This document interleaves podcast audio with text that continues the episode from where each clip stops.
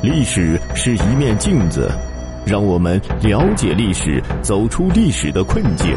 朋友们，欢迎您收听《中华上下五千年》。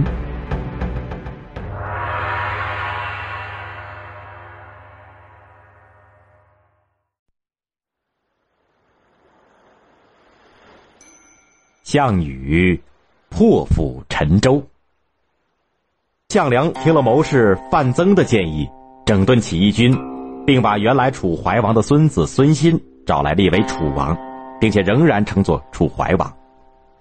再说项梁连续打了几个胜仗，杀得章邯落花流水，项梁于是骄傲了，不把秦军放在眼里。谁知章邯卷土重来，向项梁发起猛烈的反扑，项梁猝不及防，战死了。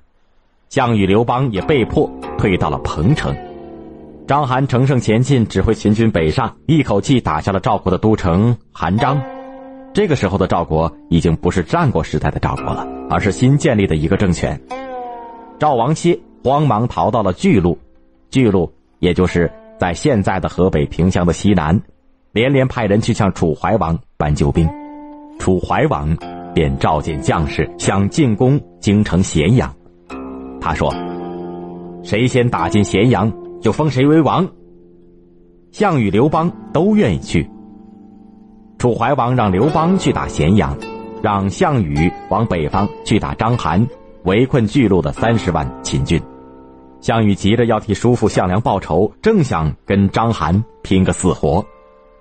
楚怀王怕项羽势力太大，不容易管束，就拜宋义为上将军，拜项羽为副将，封他为鲁公，范增为末将。率领二十万大军前往巨鹿去打章邯。公元前二零七年，宋义率领楚军到了安阳。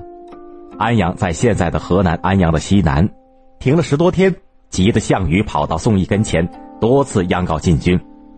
宋义害怕秦军太强，按兵不动。到了第四十六天时，项羽再次要求进军。宋义拍着桌子，怒气冲冲地说：“你反了吗？”怎么敢不服从我的命令？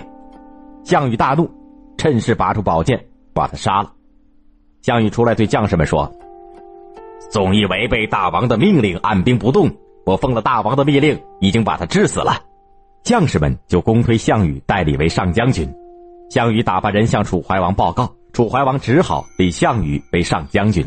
项羽派英布和蒲将军带领两万人马渡过漳河，一交锋，秦军就吃了败仗。项羽率领所有的军队都渡过河去，等全军都渡过了漳河，他吩咐士兵带上三天的干粮，把军队里做饭的锅都砸了，把船都凿沉了。成语“破釜沉舟”就是这么来的。他对将士们说：“这一仗只准进不准退，三天里头一定把秦兵打败。”楚军和秦军一交战，项羽咬牙切齿的直奔章邯。章邯本来打算假装打败，把项羽引进来，哪知道楚兵一个人抵得上秦兵十个，十个就顶上一百。项羽的那只画戟更是神出鬼没，七上八下的一来就戳倒了无数的人马。他骑的那匹乌骓马像飞一样的追赶着逃兵，章邯的军队争先恐后的乱跑乱窜，反倒把后面的几路接应的军队都冲乱了。章邯自己也逃了，秦军死伤一半。这么着，各路诸侯就公推项羽为诸侯上将军，诸侯的军队全由他统领。项羽准备去追赶章邯，谋士范增拦住他说：“章邯还有一二十万的人马，一时不容易消灭。赵高这么专横，二世这么昏庸，章邯打了败仗，他们一定不会轻易放他过去的。我们不如把军队驻扎下来，等他们内部争吵起来，我们直打过去，准能大获全胜。”果然不出范增所料，章邯把秦军打败的情况报告上去，请二世再派兵来。赵高就说章邯无能，请二世查办败将。章邯手下的将军们一个个气得要命。司马欣劝章邯向项羽投降，章邯只好派司马欣到楚营里去向项羽求和。范增劝项羽不要计较过去的仇恨，项羽同意了，还跟章邯订立了盟约。封他为雍王，立司马欣为秦军上将军，叫他带着二十万投降的秦兵走在头里，项羽自己带着章邯率领各路诸侯浩浩荡荡的往西打过去。章邯投降的消息传到了咸阳，谁都着慌了。可是赵高并不着慌，他早就有打算，把一切过错都推到二世的身上，把二世杀了，然后投降项羽。他怕大臣不服，就牵着一头鹿来到了朝堂上，在大臣们面前指着这头鹿对二世说：“这是一匹好马。”二世笑着说。丞相别说笑了，这是一头鹿。赵高把脸一绷，说：“怎么不是马？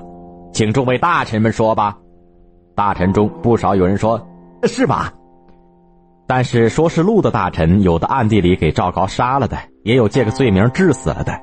宫内宫外，大小官员，谁敢反对赵高？连二世都怕他了。